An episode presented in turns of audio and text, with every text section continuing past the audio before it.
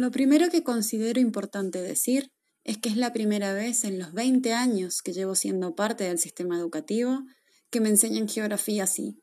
Y me parece realmente interesante porque por primera vez le puedo dar significado a los contenidos, o sea, que sean significativos para mí y que me lleven a la reflexión. En segundo lugar, este trabajo fue un llamado de atención por sentirme tan ajena a mucho de lo que leí, como por ejemplo mi desconocimiento total sobre la comunidad lenca y la realidad de Honduras.